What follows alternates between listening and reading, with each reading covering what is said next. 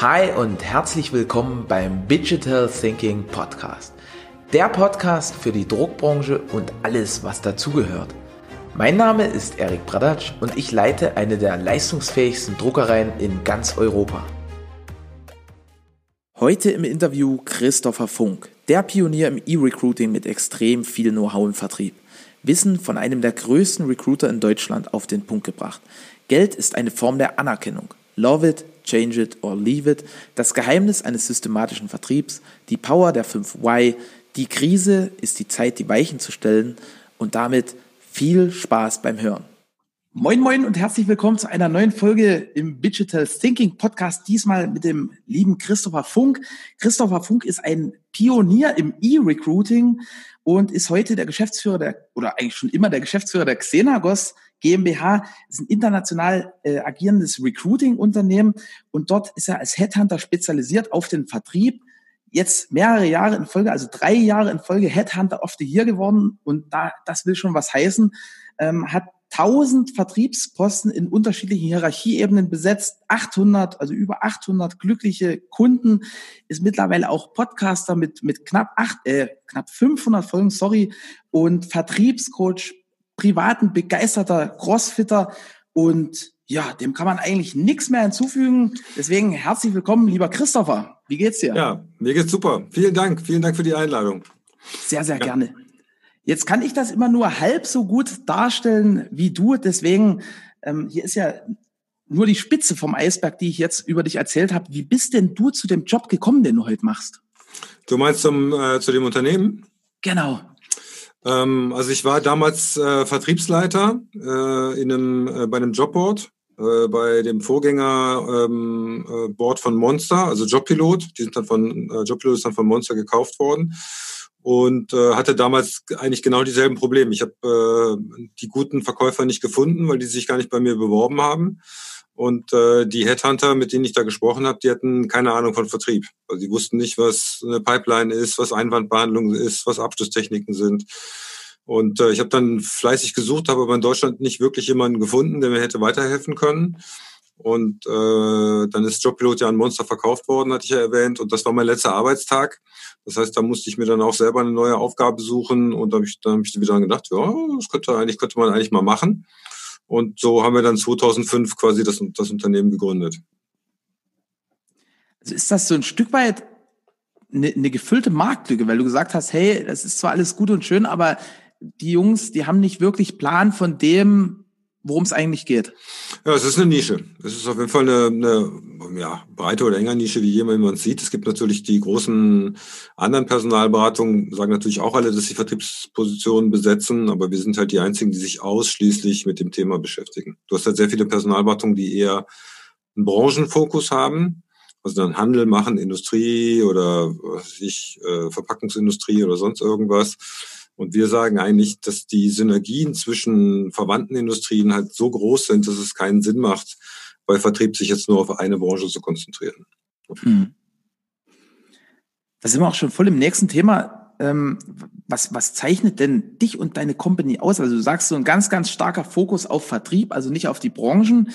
Aber das ist ja nichts Einzige. Ne? Also es kommt ja niemand und sagt, hey, ich, ich, ich lasse mir meine Stellen permanent vom Christopher besetzen wenn das nicht toll wäre, ne? Ähm, ja, also wie gesagt, alle Stellen permanent über einen Headhunter besetzen, das ähm, gibt auch einige Kunden, die das machen. Muss man ja nicht unbedingt. Wir kommen eigentlich immer dann ins Spiel, wenn der Kunde sagt, okay, ich krieg's aus eigener Kraft nicht hin. Also ich finde einfach nicht die richtigen Leute. Oder es ist mir halt auch zu aufwendig. Also wir haben auch viele Kunden, die sagen, äh, da ist sich immer jemand dran, der sich darauf spezialisiert hat. Ich habe eigentlich andere Sachen zu tun. Ne? Ähm, ne, du lässt ja, meistens machst du die Inspektion in deinem Auto auch nicht selber, sondern gibt's weg, weil du halt äh, effektiver was, äh, was anderes machen kannst kannst. Also das, das nimmt jedenfalls zu. Ähm, wir sind jetzt knapp 50 Mitarbeiter im Unternehmen. Wir haben noch eine Niederlassung in Österreich, ähm, decken damit quasi den kompletten deutschsprachigen Markt ab und äh, ja, sind damit eigentlich auch der, der größte Player im Thema Vertriebsrecruiting. Ne? Wollte ich gerade sagen, also so Personalvermittler, Headhunter sind ja in der Regel so klein und fein. Wenn ihr da 50 Mann seid, das ist ja richtig amtlich, oder? Ja, ja. Also die durchschnittliche Betriebsgröße in der Personalberatung in Deutschland ist 1,5. Ja, Wirklich? Also das ist, ja, das ist also typischerweise ein Ex-Manager und eine halbe Assistentin. Ne? Und da kann man sich ja vorstellen, wenn es ein bisschen schwieriger wird und du eine Handvoll Projekte oder mehr noch zu handeln hast, das kriegst du alleine nicht mehr hin. Ne? Und dann greifen die halt oft dann auch auf, äh, auf Dienstleister zurück, also auf Research-Unternehmen oder geben das dann auch weiter an andere und dann weißt du halt nie, was hinten bei rauskommt. Und ähm, Personalwartung haben in Deutschland ja einen grundsätzlich relativ schlechten Ruf. Also 60 Prozent der ähm, Entscheider im Personalwesen sagen, dass sie schon mal schlechte Erfahrungen mit Personalwartern gemacht haben. Und das liegt halt daran, dass es halt ähm, ja ein relativ ungeschützter Bereich ist und da halt jede Menge Leute um, rumlaufen, die eigentlich gar nicht wissen, wovon sie reden. Ne?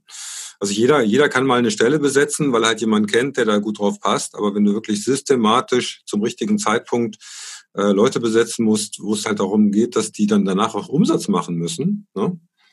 ähm, und das ist ja meistens sehr entscheidend für ein Unternehmen, dann kannst du da halt nicht mehr rumdeletieren. Deswegen haben wir eigentlich gesagt, okay, wir wollen ein Unternehmen haben, das sich halt so professionell aufstellt, dass es auch sauber funktioniert also habe ich jetzt auch so ein Stück weit rausgehört, dass ihr alle Posten so in-house habt. Also ihr habt dann eigene Researcher, die halt sagen, hey, das sind potenziell tolle Kandidaten. Wahrscheinlich dann eine Abteilung, die denn hinterher telefoniert. Also ist ja mittlerweile ganz viel Direktansprache auch im Recruiting, ne? Ja, bei uns auf jeden Fall, ja. Mhm. Ja, wir machen viel persönliche Direktansprache noch. Äh, so ein bisschen, das ist ja im Endeffekt, das ist ja eine Art von Vertrieb. Das heißt, du musst halt wissen, mit wem du sprichst und dem dann halt das passende Angebot machen, äh, um die dann halt für dich zu gewinnen. Und das funktioniert halt äh, immer noch, äh, wahrscheinlich immer mehr, auch auf der persönlichen Schiene. Ja. Mhm. Und wie, wie ist denn das jetzt aktuell? Also wir nehmen jetzt den Podcast auf, da, da rüttelt es in Deutschland ganz, ganz gewaltig in vielen Ecken und Enden. Hm, merkst du das krass oder ist, geht ihr nach wie vor ungebremst steil bergauf? Hm, nee, nee, wir merken das schon. Also das ist ja äh, ganz viel so. Also erstmal, wir haben halt eine massive Unsicherheit im Markt. Ne? Also viele Unternehmen ähm, gut, man weiß ja nie so genau, wie die Zukunft wird, aber man nimmt ja eigentlich immer die Vergangenheit und, und prognostiziert die auf die Zukunft. Das heißt, wenn die letzten drei Jahre gut waren, geht es davon aus, dass die nächsten drei Jahre auch gut sind. Jetzt waren halt die letzten äh, drei, vier Monate schlecht. Also gehen die Leute davon aus, dass die nächsten drei, vier, fünf, sechs, sieben Monate auch schlecht werden. Also das war ja auch zum, in der Finanzkrise war das auch so. Da haben die Leute ja schon den Weltuntergang an die Wand gemalt und so weiter. Ja, der ähm, äh, Meltdown der Wirtschaft, der Marktwirtschaft und so weiter. Und eigentlich war es ja ein Jahr später eigentlich Business as usual. Wir haben dann nachher nochmal zehn richtig gute Jahre gehabt. Aber äh, so ist der Markt halt. Ne? Und das Erste, was eigentlich abgeklemmt wird, sind ähm, externe Berater. Äh, und das nächste ist halt Recruiting, dass die Leute erstmal sagen, ja, wir machen erstmal Einstellungsjob, äh, wir warten jetzt erstmal ab, wir machen mal gar nichts und so weiter. Also ganz viele Kunden sagen, wir machen jetzt erstmal nichts, wo ich immer sage, mhm. das ist eine super Idee, erstmal gar nichts machen. Ne? Weil irgendwo müssen dann die Leute auch sein, die dann, äh, wenn es wieder aufwärts geht, den Umsatz machen. Ähm, aber das ist halt der, das Thema. Also bei uns, wir, wir sind massiv gebeutelt. Also wir haben eigentlich äh, etwas mehr als die Hälfte des Umsatzes, den wir geplant hatten. Ja. Ähm, und äh, das ist nicht schön. Ne? Also uns hat es schon fies, fies gebeutelt. Ne? Also wir haben auch Leute in der, in der Kurzarbeit und so weiter. Ähm, aber so wie es aussieht, kriegen wir das äh, mit den ganzen Maßnahmen. Wir merken auch, dass es jetzt schon wieder anzieht. Ähm, kriegen wir das schon ganz gut hin. Aber ist das eine relativ kurzfristig gedacht aus Kundensicht? Also ich, wir haben ja einen gemeinsamen Kumpel, den, den Dirk, der, der hat da immer so eine tolle Story, ich glaube von, von der VW Leasing, die da eben im Rahmen der Weltwirtschaftskrise 2008 komplett die ganzen tollen Vertriebler von, von den anderen Firmen sozusagen wie so ein Schwamm aufgenommen haben und dadurch dann extrem stark durch diese Krise durch sind. Ja, Klar, also, aber wie gesagt, also äh, bei mir, also es hängt ja immer von jedem Unternehmen einzeln ab. Ne? Also wenn du jetzt irgendwo im, im Tourismus unterwegs bist, äh, in der Gastronomie, im Messerwesen und so weiter, ähm, wird es wahrscheinlich schwierig. Also da muss man schon äh, einen großen Shift machen. Aber auch das geht natürlich bei einzelnen Unternehmen. Also ich habe jetzt gerade, äh, war ich, habe ich bei mit einem Gastronom gesprochen, äh, der hat halt, als das losging äh, mit dem Lockdown, sein, seine Kneipe zugemacht, komplett umgebaut innerhalb von einem Wochenende und hat dann Feinkostladen eröffnet mit italienischer Feinkost. Hat dann halt da hinten gekocht und das halt Zeug rausgegeben. Und er meinte, sie hätten eigentlich noch mehr Umsatz gemacht ähm, mit diesem Feinkostladen als, als mit der Gastronomie vorher. Also, und da gibt's ja einige Beispiele von Leuten, die das gemacht haben. Ne? Wenn du jetzt einfach nichts mehr machst, dann wird's halt blöd. Ne? Also ein, äh, ein guter Freund von mir, der ist ähm, Großhändler für Gastronomie Also liefert halt so Hygienepapier und so weiter und so weiter. Und der sagt, es gibt eigentlich zwei Arten von Unternehmen. Die einen haben zugemacht und haben gesagt, ja, wir machen jetzt erstmal gar nichts, wir warten einfach ab, bis es vorbei ist. Und die anderen haben angefangen, ihren Laden zu, zu renovieren. Ja, in dem Moment, wo der Laden, wo, wo Lockdown war, haben die sofort angefangen, wir renovieren unseren Laden, wir machen alles neu. Und er sagt, die einen, die zugemacht haben, die machen wahrscheinlich nie wieder auf, die meisten. Und die anderen werden halt die sein, die die Gewinner sind. Ne? Ähm, so, wie gesagt, aber das muss halt jedes Geschäftsmodell für sich auch herausfinden, wie das Ganze geht. Grundsätzlich bin ich deiner Meinung. Ähm, also die Krise ist immer eine sehr, sehr gute Zeit, um die Weichen neu zu stellen. Möglicherweise gibt es ja dann noch ein bisschen weniger zu tun äh, und da kann man sich dann mit solchen Fragen auseinandersetzen. Und äh, ich meine, es gibt eine Sache, die hundertprozentig sicher ist, dass es wieder nach oben geht. Das ist einfach ein Naturgesetz. Wenn es runter geht, geht es wieder hoch und wenn es hoch geht, geht es wieder runter.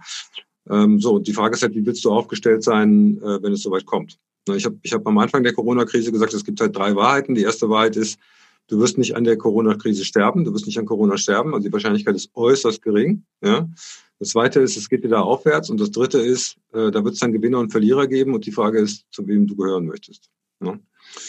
Aber wie gesagt, das muss ja jedes Unternehmen selber beantworten und ähm, ja, wenn du halt einen Markt hast, wo viele sagen, ja, nee, wir machen jetzt erstmal nichts, dann äh, wird es für jemanden mit unserer, mit unserer Marktpräsenz dann natürlich auch äh, nicht so einfach. Ne? Ich finde diese Aussage, willst du Gewinner oder Verlierer sein, unterschreibe ich zu 100 Prozent, weil im Endeffekt ist das ja wirklich, wie du sagst, eine Entscheidung. Ne? Und ja? jetzt, jetzt finde ich spannend, ich habe mich vorhin noch ganz stark und intensiv auf deiner Webseite umgeguckt. Da, da ist ja ein Fundus an, an tollen Informationen. Und da habe ich gelesen, 71 Prozent der, der besetzten Positionen oder Menschen sind im falschen Job. Das heißt, die, die haben eigentlich innerlich schon so gut wie gekündigt, ne? Ja, also da gibt es unterschiedliche, das kann man natürlich immer so postulieren. Also es gibt, gibt Umfragen, die das zeigen, wenn man sagt, okay, wie hoch ist dein Commitment in deinem aktuellen Job? Und überall da, wo es dann so unter 60 Prozent fällt, würde man sagen, na ja, das ist dann wahrscheinlich doch nicht der, der richtige Job. Ne? Ähm, ja, also wahrscheinlich kommt das irgendwo hin, dass, dass auf jeden Fall die Mehrheit der Leute eigentlich nicht mehr happy mit ihrem Job sind. Ne? Aber das ist ja immer so, dass wir uns immer an den Sachen festhalten, die wir haben und Angst haben vor den Sachen, die da kommen. Ne, das ist, glaube ich, menschliche Natur. Ne? Immer was man hat, das hat man. Ne? Ja. Und äh, immer wenn du, wenn du halt deinen Job wechselst, musst du halt was loslassen und äh, das kann natürlich auch schief gehen, klar. Und äh, davor scheuen halt viele Menschen zurück. Und äh, das führt dann dazu, dass du und und die die und es ist auch ganz oft so, dass die Leute einfach sich die falschen Jobs aussuchen. Ja, das ist äh, das ist so krass, wie Menschen sich Jobs aussuchen. Ja, weil es der Vater gesagt hat oder weil sie irgendwo mal was gehört haben oder so oder sonst irgendwas. Wenn ich schon sehe, warum manche Leute Jura studieren oder sowas, da kriege ich, krieg ich echt Gänsehaut. Ja, ich habe jetzt mit einer ähm, jungen Abiturientin gesprochen, die hat mal als Schülerin eine Woche Praktikum in einem Landgericht gemacht.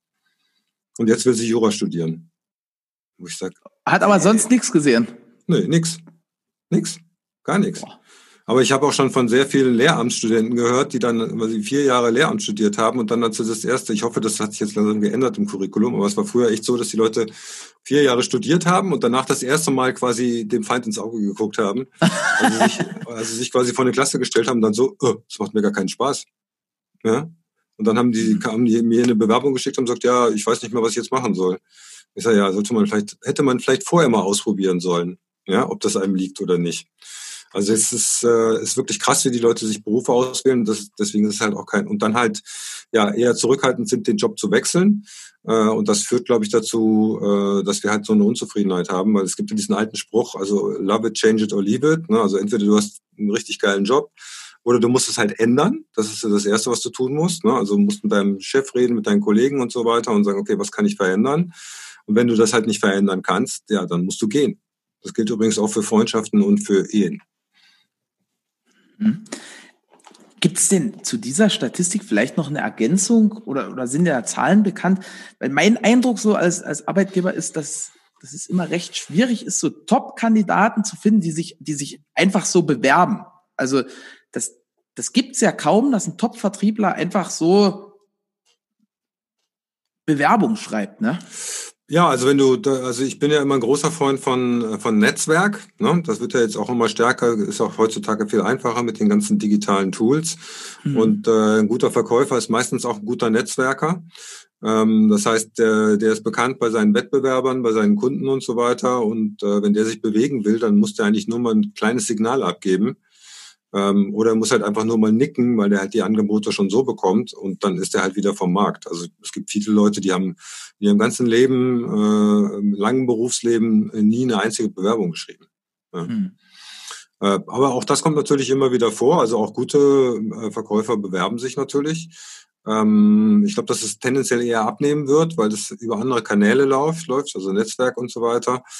Ähm, und deswegen äh, muss man halt meistens nach den Leuten suchen. Ne? Also in engen Themen, wo wir dran sind, da ähm, kriegen die Leute ein Angebot pro Woche oder mehr. Ja? Sind dann natürlich auch wählerisch und da kommt es dann darauf an, wer das Angebot macht und worum es geht.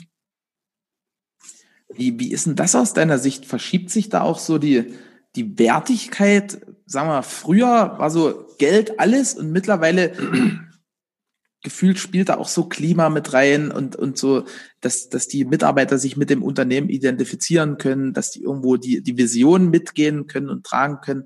Wie, wie siehst du das? Also ich glaube, dass das äh, super, super wichtig ist. Also Geld ist ja eigentlich nur eine, eine Form von Anerkennung. Ne? Ähm, ne? Und die Anerkennung muss dann halt auch im, im Verhältnis zu, dem, äh, zu der Leistung stehen, idealerweise. Ähm, aber man kann Anerkennung natürlich auch anders weitergeben, äh, über Feedback, über Lob und so weiter. Ähm, ja, über, über, dass man jetzt sieht, dass, dass, dass, dass eine Arbeit eine Wirkung zeigt im Unternehmen, beim Kunden, vielleicht auch sogar in der Welt. Ne? Ähm, das ist, glaube ich, ganz wichtig. Äh, und es geht natürlich auch um die persönliche Entwicklung. Also habe ich hier einen Job, der, der mich persönlich auch weiterentwickelt, weil wir sehen ja, wie schnell die Zeit sich ändert wenn du halt auf so einem statischen Job sitzt, äh, da würde ich mir im Moment sehr große Sorgen machen. Ja. ja ähm, also dass, äh, dass es halt da auch weitergeht und ähm, dann kannst du halt entweder sagen, okay, ich entwickle mich im Unternehmen weiter. Ne? Also entweder halt äh, senkrecht, dass ich halt sage, okay, ich bin jetzt irgendwie, was ich im Verkauf jetzt, ich bin im Innendienst, dann gehe ich in den Außendienst, dann werde ich Key Account Manager, dann werde ich Teamleiter, dann werde ich Vertriebsleiter. Das wäre die senkrechte Schiene. Aber du kannst natürlich auch quer im Unternehmen wechseln. Ne?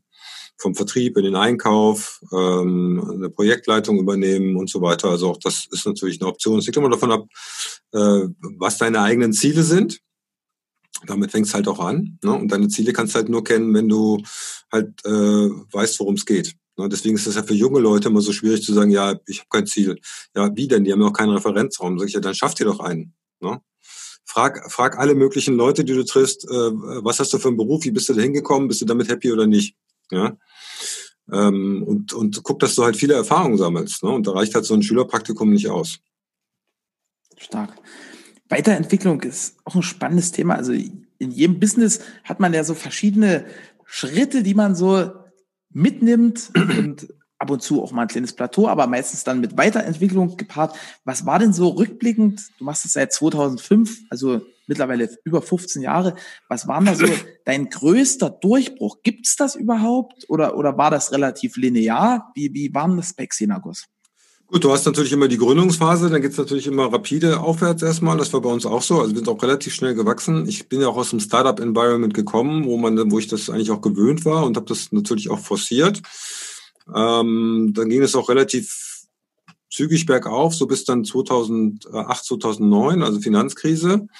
Das hat uns dann auch schon ziemlich böse erwischt irgendwie. Da waren wir auch noch nicht so groß und hatten noch wenig Reserven und so weiter. Dann äh, ging es danach eigentlich dann so ein bisschen sanfter weiter und so ab 2015 haben wir halt komplett den Schalter umgelegt. 2014, 2015 haben wir gesagt, so jetzt wollen wir äh, aber richtig Gas geben. Und seitdem sind wir eigentlich jedes Jahr ungefähr um 30 Prozent gewachsen.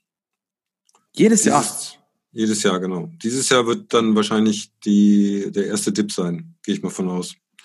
Also wir sind jetzt, glaube ich, bei 70 Prozent vom Ziel. Also es wird schwierig.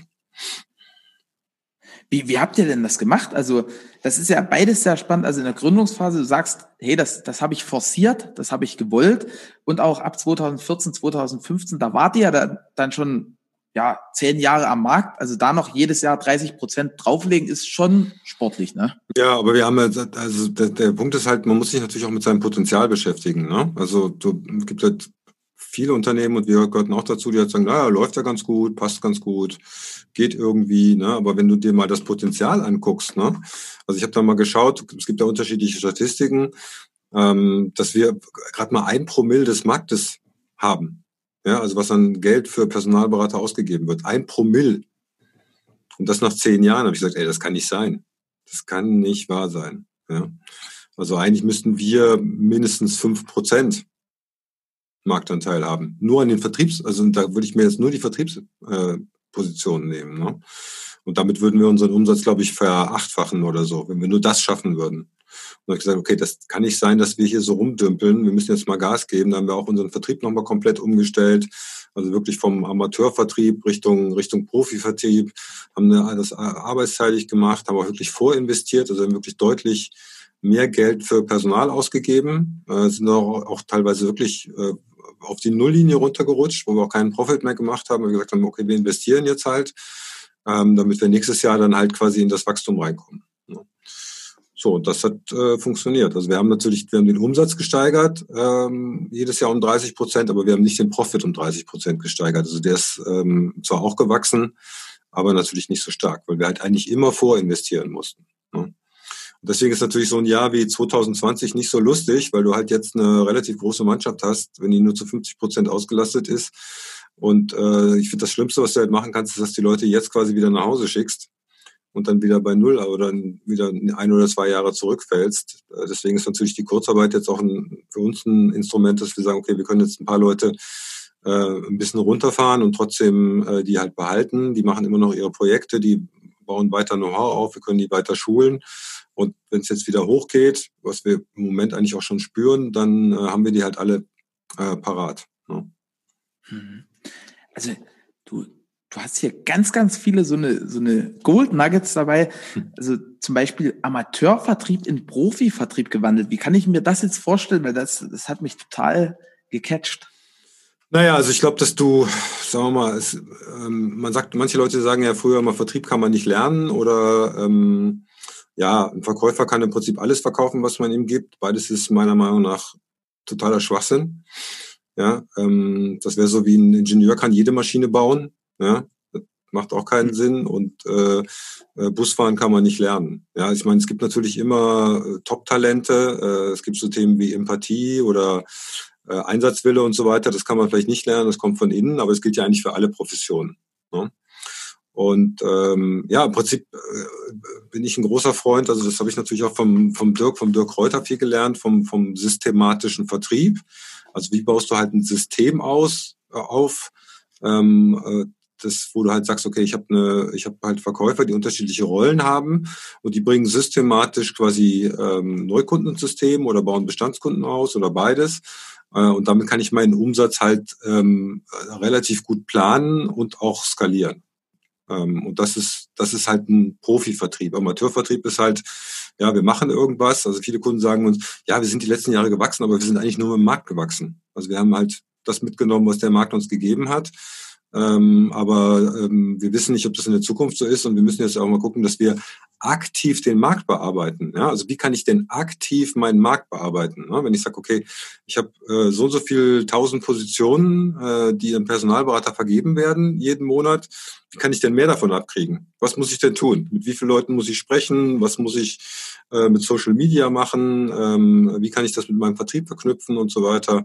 Das heißt, wie kann ich gucken, dass ich aktiv meinen Marktanteil wachsen lasse? Und das schaffst du wahrscheinlich in Zukunft. Also ich sage immer, der professioneller Vertrieb wird einer der stärksten Wachstumstreiber in der Zukunft sein. Das haben halt viele Unternehmen in Deutschland nicht verstanden. Die sind halt, und wenn ich mit Unternehmen spreche, die sagen immer so auf einer Skala von eins bis zehn, sagen die, wir sind so zwischen vier und sechs. Das sind die meisten Antworten. Ja. Das heißt, da ist noch zwischen sechs und zehn ist noch so viel Luft, was da noch zu machen ist. Und wir schätzen halt, dass du eigentlich mit jeder Stufe 20 bis 30 Prozent mehr Umsatz machen kannst. Ja. Ähm, und äh, selbst wenn du, wenn du das sagst, nee, das passiert bei uns nicht, hast du halt immer noch die Gefahr, wenn du in einem Markt bist, wo jetzt halt nur Amateure rumlaufen, ja klar, da gewinnst du auch schon mal ein Spiel. Aber sobald da Profis da eindringen mit einem professionellen, äh, stark äh, aktiven Vertrieb, äh, die halt auch wissen, wie sie Kunden umdrehen und closen können und deine Leute können das nicht, dann verlierst du halt einfach gnadenlos Marktanteile. Und ich habe das auch schon bei vielen Kunden gesehen, die haben gesagt, ja, weiß nicht, wir haben alles immer so gemacht wie früher. Jetzt tauchen da plötzlich Leute aus dem Nichts auf. Ja, die waren vor zwei Jahren, waren die noch nicht im Markt und die sind mittlerweile vor uns. Wie kann das sein? Ja, haben wir irgendwas verpasst? Was machen die? Und wenn du da anguckst, siehst du dann, ja, die haben vor allen Dingen, also produktmäßig sind die nicht besser. Produktmäßig sind die meistens schlechter. Aber die haben halt rausgefunden, wie sie die Kunden gewinnen können. Weil die Kunden sind ja nicht davon abhängig, dass du, also meistens wollen die Kunden nicht das beste Produkt. Ja, also wenn, wenn alle Leute das beste Produkt haben wollten, dann würden ja alle nur noch Porsche kaufen. Mal angenommen, das wäre das beste Auto. Ja? Oder es würden alle nur Miele Waschmaschinen kaufen, weil das das beste Produkt ist. Nee, es gibt aber x unterschiedliche Produkte. Also offensichtlich scheint das die höchste Qualität ja nicht das zu sein, was alle Kunden davon überzeugt zu kaufen. Ne? Und mhm. das, das äh, haben wir, glaube ich, gerade weil wir, weil wir halt sehr viele technikorientierte Unternehmen haben, technikverliebte Unternehmen, das haben wir ein bisschen auf den Blick, aus dem Blick verloren. Äh, also die Kunden wollen nutzen. Die wollen was haben, was ihnen hilft.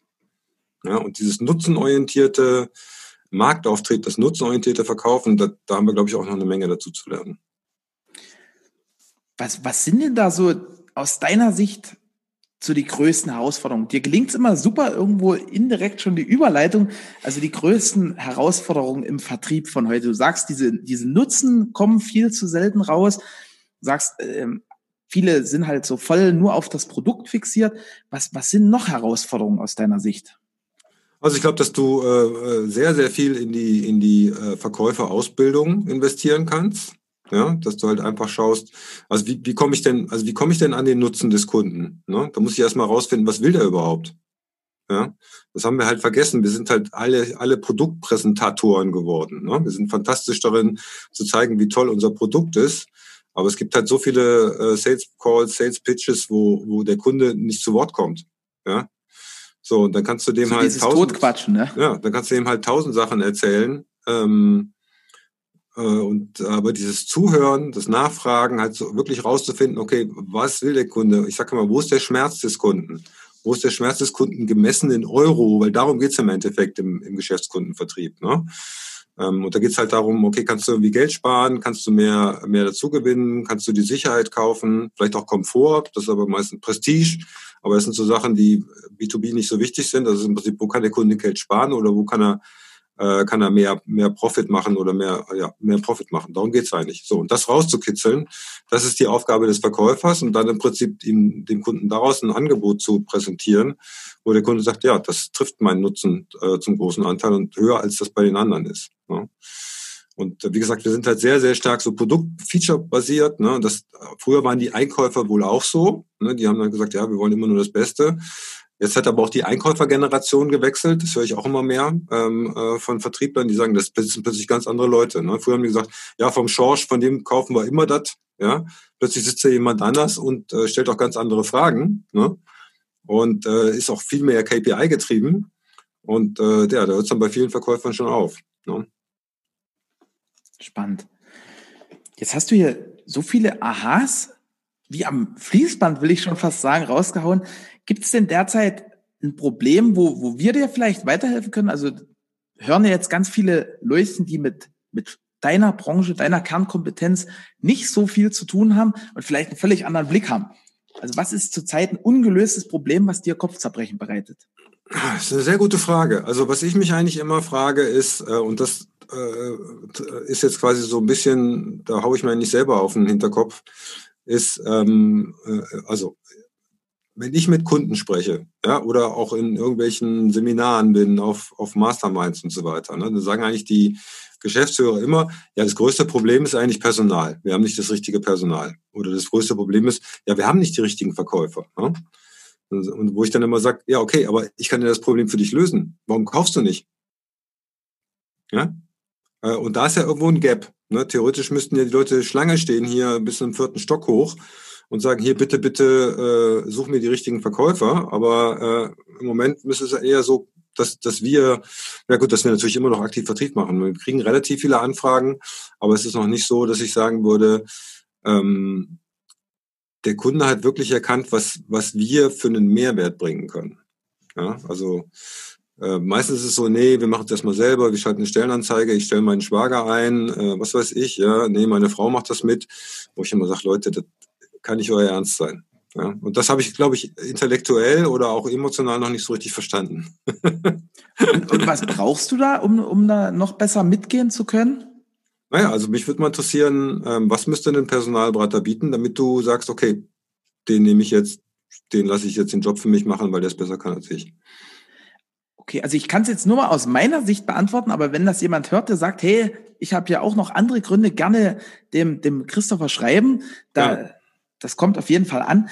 Ähm, für mich ist immer schwierig, weil, weil ich das nicht so richtig einschätzen kann, funktioniert denn das so und wie vergleiche ich das jetzt mit den konventionellen Methoden? Ne? Also die, wenn ich jetzt Autos vergleiche, dann weiß ich, okay, das eine, das, das fährt halt in drei Sekunden von 0 auf 100, das andere in 3,3 oder keine Ahnung, ne? Und das kostet so und so viel, das kostet so und so viel. Also das wäre, glaube ich, cool, wenn es da so eine Art wie Vergleich gäbe anhand, du hast ja, du hast ja wie gesagt schon tausend Erfahrungswerte, wenn man dort sagen kann oder mal mit den ganzen Firmen redet, hey, wenn die Leute, die ihr selber rekrutiert habt, wie lange habt ihr da gebraucht, bis die auf Flughöhe sind? Die Leute, die du von mir hast, wie, wie schnell sind die gestartet? Und da bin ich mir ja sicher, dass da irgendwo ein Unterschied ist, weil sonst würden die ja nie wieder bei dir einkaufen. Ähm, ja und nein. Also erstmal äh, kann ich ja leider nicht entscheiden, äh, wen der Kunde dann einstellt. und, Gibst du eine ähm, Empfehlung ab, oder? Ja, schon, aber der Kunde muss das halt selber, der Kunde muss selber entscheiden. Ne? Also sagen wir so, ich habe noch keinen Kunden erlebt, der gesagt hat, ja, Herr Funk, entscheiden Sie das für mich. Wäre wahrscheinlich auch dumm. Ja, hm. weil er es ja im Prinzip dann auch tun muss. Aber ähm, also ich, wir haben auch schon Projekte abgewickelt, wo ich von Anfang an gesagt habe, äh, das ist totaler Schwachsinn. Das wird nichts bringen. Ja. Und du hast natürlich auch, also wie gesagt, im Endeffekt ähm, wir sind da mittlerweile auch viel, viel strikter geworden, aber ich habe, du hast halt, halt immer noch Kunden, die sagen, ja, Herr Funk, wir wollen gerne einen promovierten Ingenieur haben, der so mindestens 20 Jahre in der Konstruktion gearbeitet hat und so ein richtiges Vertriebsass ist. Ja, wo ich immer sage, Schwierig, das, ne? Das ist eigentlich ausgeschlossen. Ja. Also wenn Sie jemanden finden, der quasi ein Vertriebsass ist, äh, selber konstruieren kann und da perfekt ist, ist der wahrscheinlich selbstständig. Ja. Oder mittlerweile Millionär oder beides. Ne? Also dass der quasi jetzt äh, für Geld zu Ihnen kommt, ähm, ist relativ unwahrscheinlich. Ne? Und das ist, glaube ich, auch die Krux bei, bei sehr vielen ähm, Unternehmen, die haben halt solche Leute äh, jetzt in ihrem Vertrieb. Das waren meistens Leute, die vorher in der Konstruktion waren und dann äh, haben die Kunden immer nach denen gerufen. Da mussten die halt auch mal zum Kunden raus, widerwillig. So, jetzt sind die quasi irgendwo im, im Vertrieb und die wissen alles und die können alles. Zumindest auf der Technikseite. Im Vertrieb sind die meistens eher so mittelmäßig. Ähm, so, und äh, so jemanden wiederzufinden heutzutage ist halt extrem schwierig. Ne? Deswegen würde ich, das, das ist ja auch was von, von, von Profivertrieb, dass du halt sagst, ähm, ja, wenn du jetzt einen Fußballspieler ähm, haben willst, der im Prinzip auf allen Positionen perfekt spielt, ja, der ist super im Tor, super Verteidiger, äh, kann super Tore schießen, ja, ist auch im Sturm super, ähm, ich glaube, das gibt's gar nicht. Ja. ja. Ähm, aber wenn du jetzt sagst, ja, ich brauche einen, der, der ein guter linker Außenverteidiger ist, ja, der sich da bewährt hat, das ist dann schon eher zu finden. Ne? Und viele Unternehmen suchen halt mit dem, der quasi alle Positionen im Platz gleichzeitig, also auf dem Vertriebsplatz gleichzeitig ausüben kann. Ähm, und das macht es schwierig. Und äh, äh, ich glaube auch, dass es wenig Sinn macht, weil halt auch Arbeitsteilung im Vertrieb super, super wichtig ist. Ne? Also um nochmal auf deine Frage zurückzukommen, es gibt natürlich auch viele Kunden, die einfach ähm, sagen, nee, wir machen das so und wir wissen das besser. Und ähm, dann stellen die halt auch Leute ein, wo ich sagen würde, ja, ich würde ich würd weder die Position noch besetzen, noch das mit diesen äh, Personen besetzen. Ähm, und äh, dann geht's manchmal gut und manchmal geht's nicht gut. Äh, aber das gehört natürlich auch dazu. Ne? Also das wäre so, als würdest du, also du musst halt, wenn du Arzt bist, musst du halt natürlich immer Patienten haben, die dann auch quasi das tun, was du sagst. Ja, wenn du denen sagst, die sollen irgendwie aufhören, äh, Mist in sich reinzustopfen, ja, und die machen es weiter und sagen, ja, ich bin, ich war beim Arzt, aber ich bin weiter fett geworden ja, dann äh, ist es halt auch schwierig. Ne? Verstehe ich völlig. Also es ist ja auch immer, was weißt du und was davon setzt du um? Ne? Das ist ja immer die Krux. Genau. Ja, oder sagen wir mal so, du musst ja natürlich auch immer, ähm, du musst immer in der Lage sein, dich selber zu hinterfragen. Ne? Und äh, je länger du im Geschäft bist und je erfolgreicher du warst, umso schwieriger wird das, glaube ich. Ne? Ähm, und im Prinzip sind die, sind ja viele Unternehmer auch dahin gekommen, wo sie heute sind, weil die halt oft auch gesagt haben, ist mir scheißegal, was alle anderen sagen, ich mache das jetzt so. Ja. Ja. Und äh, sie sind halt so weit gekommen. Und deswegen ist das auch immer eine Gratwanderung. Das ist halt bei allen Führungsthemen ist eigentlich immer eine Gratwanderung zwischen, okay, wie, wie, wie starkköpfig muss ich sein? Ich bin ja selber auch starkköpfig bei der Verfolgung meiner Ziele, ja. Und äh, wie flexibel muss ich dabei sein, mir wieder neues Know-how reinzuholen und äh, mich auch selber quasi immer wieder in Frage zu stellen. Das ist halt auch immer eine dünne Linie, auf der wir laufen. Ne? Was, was ist denn so, also das ist ja, glaube ich, eine starke Fähigkeit, so diese, dieser Balanceakt auf dieser dünnen Linie. Was sind aus deiner Sicht noch so wichtige Fähigkeiten, die es heutzutage braucht, um erfolgreich zu sein? Egal in, in was für einem Feld. Gut, wenn wir jetzt uns bei Führungskräften angucken, ist das eigentlich immer ähm, so eine Gratwanderung, ne? Also die, die Wanderung auf einer Rasierklinge, ne? Und das ist das, was Führung halt so spannend, aber auch gleichzeitig so schwer macht. Ne? Also du darfst, ähm, also du darfst nicht der Freund deiner Leute sein, ja, aber du musst, sie müssen dich schon mögen, ne? Also es ist wieder eine, weil wenn du der Freund von denen bist, kannst du keine unabhängigen Entscheidungen mehr treffen. Ne? Aber es muss schon eine gewisse Sympathie da sein. Du musst, äh, du musst zum Beispiel hart darin sein, ähm, das durchzusetzen, was du möchtest oder was du glaubst, was getan werden muss. Aber du darfst jetzt, auch kein, äh, kein Drill-Sergeant sein, weil die sonst die Leute weglaufen. Also auch da musst du eine Linie finden, dass du sagst, okay, wir setzen das durch, was wir haben wollen, aber äh, ich behalte trotzdem die Leute an Bord. Und die Leute müssen es halt auch einkaufen. Ne? Ähm, und äh, ne, du musst manchmal musst du ganz vorne stehen und das Tor selber schießen. Und manchmal musst du halt hinten sein und das Team die Erfolge feiern lassen. Und auch das ist immer eine Gratwanderung. Ne? Wann bist du vorne, wann bist du hinten? Also das, das ist bei Führungskräften, ist ein, ist ein Riesenthema, was es aber auch super, super spannend macht. Und was es halt auch nicht so einfach lernbar macht, gute Führungskraft zu sein. Ne? Ähm, ne? Und du musst ja im Prinzip musst du schon ein sehr, sehr starkes Ego haben als Führungskraft. Du musst aber andererseits eigentlich die, ähm, die Lorbeeren müssen das, muss das Team ernten. Ne? Also wenn du das Team nicht in den Vordergrund stellst, wirst du niemals erfolgreich sein. Und das, das ist auch wieder eine Gratwanderung. Ne? So, beim persönlichen Erfolg, ähm, wenn du darauf äh, noch eingehen möchtest, dann ja, ist es, glaube ich, das sind natürlich auch ganz, ganz viele Sachen. Und die Frage ist auch immer, was ist Erfolg? Ne? Ist Erfolg Geld? Ist Erfolg ein Maserati? Ist Erfolg eine Familie mit drei Kindern? Ist Erfolg ein Haus? Äh, ist Erfolg ein erfolgreicher Job? Das muss, glaube ich, jeder erstmal für sich selber rausfinden. Das ist, glaube ich, das, was es ja auch so schwierig macht. Ne? Also du kannst doch erfolgreich sein, wenn du in einem, äh, in einem Zelt wohnst und ähm, vielleicht anderen Menschen dabei hilfst, ähm, sich weiterzuentwickeln oder was zu essen zu finden oder ähm, eine sichere Unterkunft zu finden oder sonst irgendwas. Ja. Hm. Also Erfolg definiert sich ja immer selber. Ich glaube, dass, ähm, dass halt die, die erste Kunst, erfolgreich zu sein, ist, dass man das für sich selber erstmal definiert hat, was es für einen heißt. Ja, weil sonst wird es halt schwierig, darauf hinzuarbeiten. Ne? Und das okay, ist also erstmal die Definition von Erfolg sollte klar sein, da bin ich auch voll bei dir. Dann die, die Balance, das ist, ist glaube ich, in vielen Positionen, also egal ob Management oder auch im Vertrieb, und, und gibt es noch ein drittes, wo du sagst, hey, das, das muss unbedingt mit dabei sein? Also ich glaube, das, das ist halt, also wie gesagt, auch diese Ziele muss man natürlich immer noch mal hinterfragen, ne, weil viele Menschen halt ähm, gar nicht ihre eigenen Ziele verfolgen, sondern die von irgendjemand anders, weil sie halt glauben, das muss sein. Ne? So, äh, wenn ich erstmal eine S-Klasse fahre, dann bin ich glücklich. Funktioniert so gut wie nie, auf jeden Fall nicht für besonders lange. Ähm, das, das ist halt, glaube ich, immer, oder ich muss, ich muss einen Waschbrettbauch haben, weil dann bin ich attraktiv für Frauen. Ähm, mag möglicherweise so sein, aber es wird, glaube ich, nicht die Frau anziehen, äh, mit der du dein Leben dann verbringen willst und Kinder bekommen möchtest. Ja, also es sind halt viele Sachen, die wir, die wir halt verfolgen, weil, obwohl sie gar nicht eigentlich von uns sind. Das ist, glaube ich, wichtig, dass, dass man es hinterfragt. Gibt ja diese Methode der Five Whys, äh, also die fünf Warums, dass du halt fünfmal Warum fragst. Ne? Also warum, okay. ne, also wenn wir jetzt sagen, du hast, äh, nehmen wir mal den Waschbrettbauch, ja, sagen wir, okay, warum willst du den haben? Ja, weil ich dann attraktiver Frauen bin. Warum willst du attraktiver für Frauen sein? Ne? So, und da wird es ja schon interessant, ja, weil ich noch nicht die richtige gefunden habe. Warum hast du noch nicht die richtige gefunden? Ne? Und äh, das waren jetzt nur drei Ws. Ne? Also, dass ja. du wirklich so tief reingehst und oft stellt sich dann halt raus, naja, eigentlich macht das gar nicht so einen Sinn.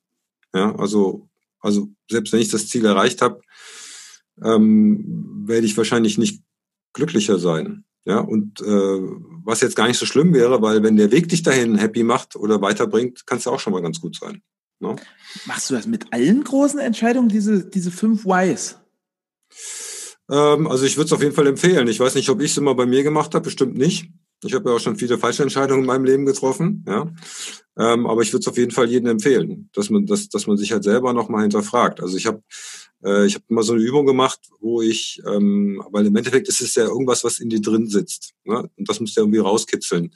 Und man sagt ja, dein Unterbewusstsein, das ist so wie so ein ein Meter breiter Schacht, der aber zehn Kilometer tief ist.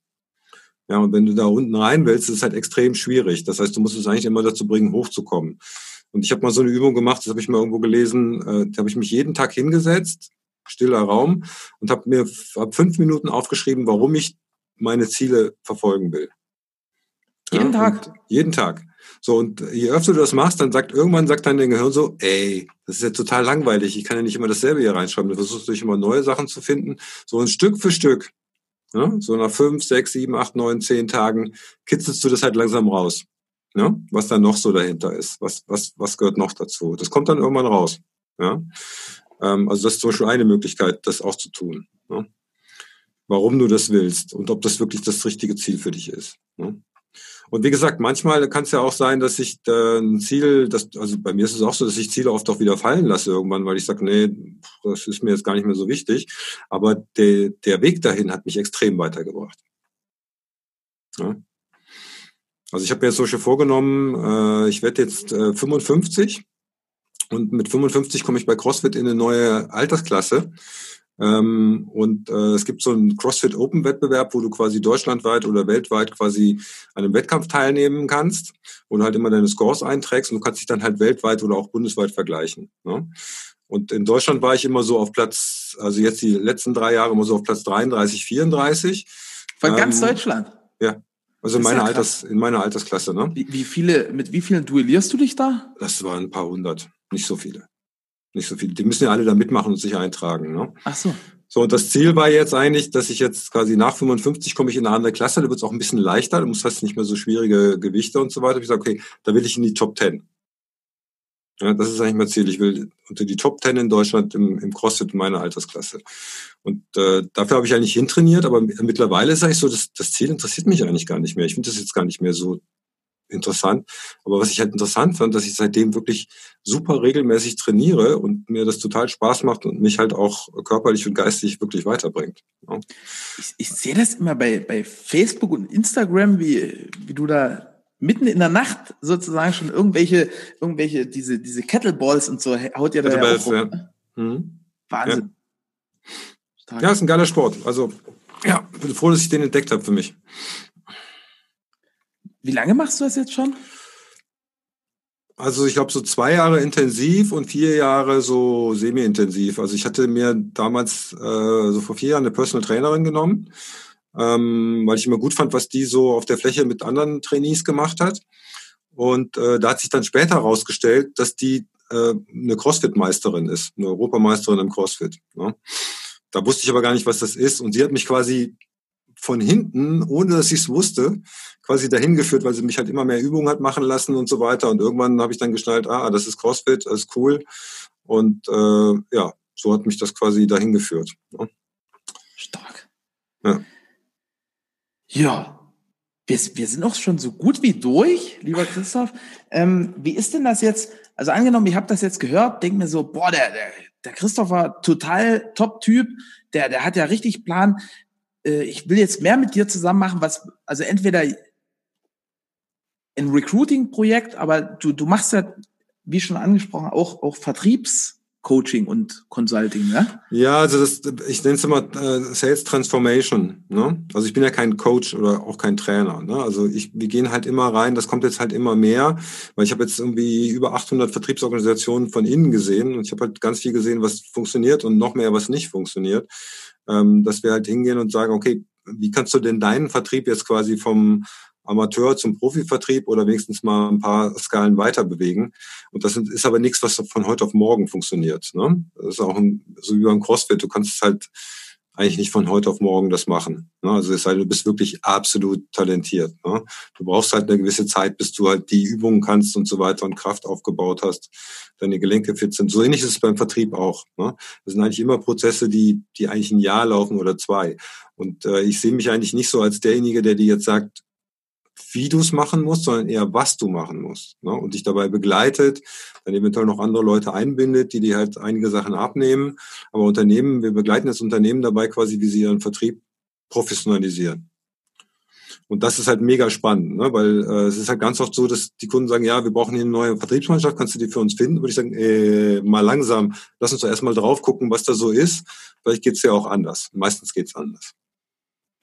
Und wenn jetzt jemand sagt, boah, spannend, wie, wie, wie funktioniert denn dann dieser Prozess? Also schreibt er dir eine E-Mail oder, oder hast du da eine Homepage eingerichtet, wo. Ja, also es gibt ja die Homepage Xenagos, das ist ja meine Company, Xenagos der Sales Recruiter.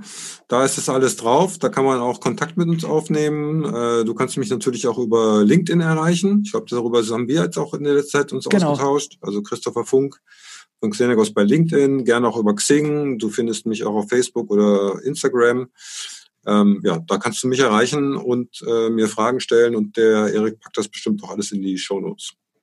Auf jeden Fall. Also wir packen den Link zur Homepage, LinkedIn, Xing, Facebook, Instagram, alles rein. Was ist denn dein Favoritenkanal oder dein favorisierter Kanal?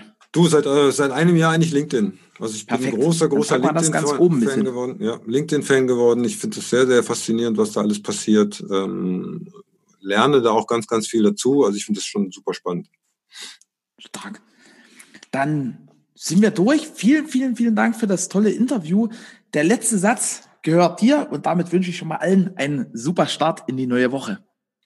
Ja, ich hoffe, du konntest ein bisschen was mitnehmen. Ich glaube, so ein, zwei Nuggets äh, waren vielleicht dabei. Ähm, ich finde das mit den Zielen immer super, super spannend. Wenn du mehr dazu hören willst, gerne auch mal in den Vertriebsfunk reinhören oder den, ich habe auch einen YouTube-Kanal und einfach mal nach Christopher Funk bei YouTube suchen. Da gibt's äh, auch, äh, ja, kannst du mich dann halt auch mal live in Action sehen wie ich mit meinen Armen wedle. Ähm, ansonsten ähm, vielen Dank, dass du äh, zuhörst, dass du hier Hörer vom, vom Erik bist und äh, ja, dir noch viel Erfolg, Erik, und vielen Dank, dass ich dabei sein durfte. Vielen Dank. Also das schiebt man natürlich auch noch in die Shownotes, den YouTube-Kanal beziehungsweise deinen Podcast in Vertriebsfunk, weil der ist wirklich richtig, richtig stark. Wie gesagt, über 500 Folgen, geballtes Know-how und damit nochmal vielen knapp Dank. 500 Folgen. Und Dauert noch ein bisschen. Noch eine schöne Woche. Dankeschön. Tschüss. Ich danke dir fürs Zuhören und deine Zeit. Wir freuen uns, wenn dieser Podcast deine Welt ein Stück bunter gemacht hat. Du kennst einen Experten, der unbedingt in diesem Podcast zu Wort kommen muss? Super. Schreib uns gerne eine E-Mail an podcast.texit.com.